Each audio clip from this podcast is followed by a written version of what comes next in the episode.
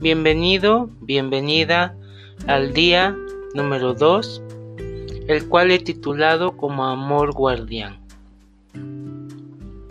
Pues simplemente te invito a que te quedes a escuchar y trabajar este día durante tres días para que puedas reforzar mejor todo lo que se te comparte.